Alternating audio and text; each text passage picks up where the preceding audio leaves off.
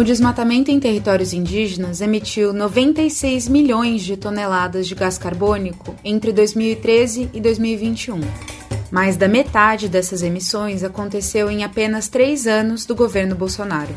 O Mais Médicos está de volta e oferece mil vagas na Amazônia Legal, onde municípios pagam fortunas para atrair médicos especialistas. A Hyundai é a principal fornecedora de escavadeiras hidráulicas para garimpos ilegais e a empresa está sendo pressionada a bloquear essas máquinas à distância.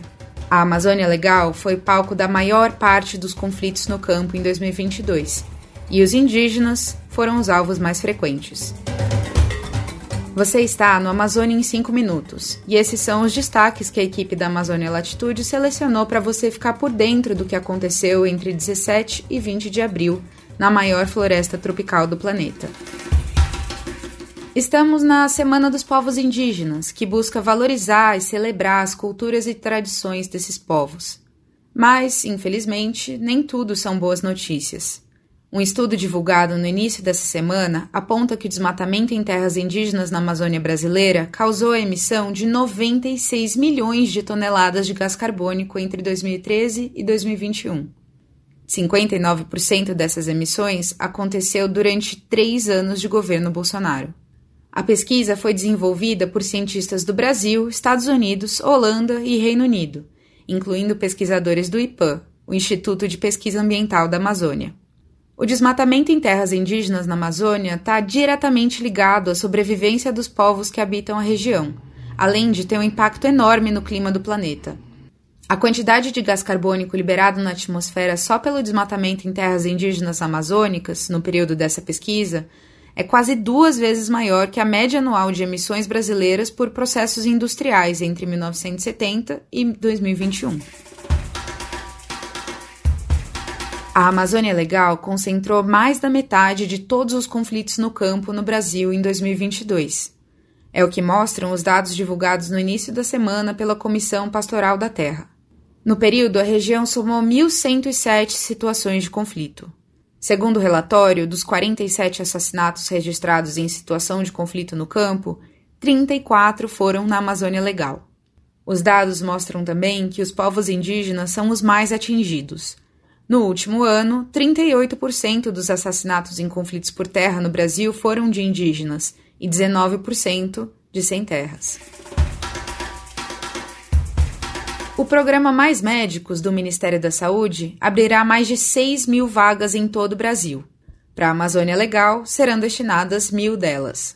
No novo edital, 47% das oportunidades foram para regiões com alta vulnerabilidade social, como destacou o SBT. O objetivo, segundo o governo, é garantir atendimento na atenção primária a mais de 96 milhões de brasileiros, especialmente em áreas de extrema pobreza. São Paulo, Pará e Rio Grande do Sul são os estados com maior número de vagas para médicos ofertadas nesse edital. São mais de 5 mil que já existiam e não estavam ocupadas, e outras mil vagas novas direcionadas para a Amazônia Legal. O programa Mais Médicos foi criado em 2013 pelo governo federal para levar assistência básica a áreas carentes do país, utilizando médicos estrangeiros para preencher a falta de profissionais de saúde.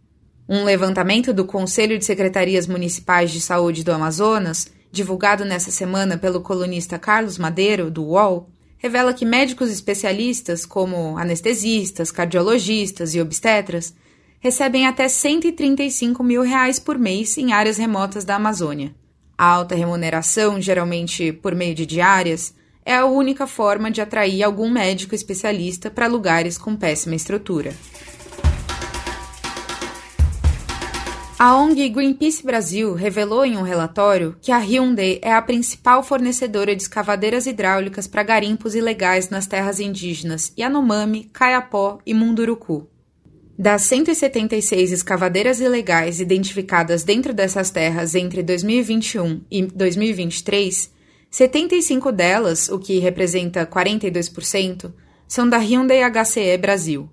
A ONG está pressionando a empresa para bloquear o funcionamento de máquinas que estejam dentro das terras indígenas, por meio de uma tecnologia já existente feita para travar o maquinário via satélite.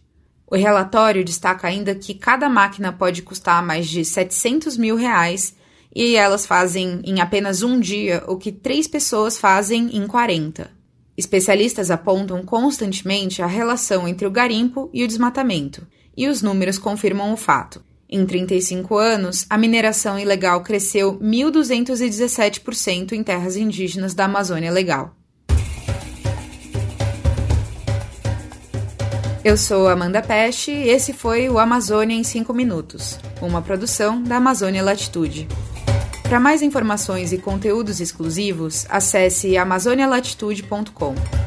Este episódio teve produção de Lucas Duarte, edição de Felipe Andretta e edição sonora de Celso Rabelo.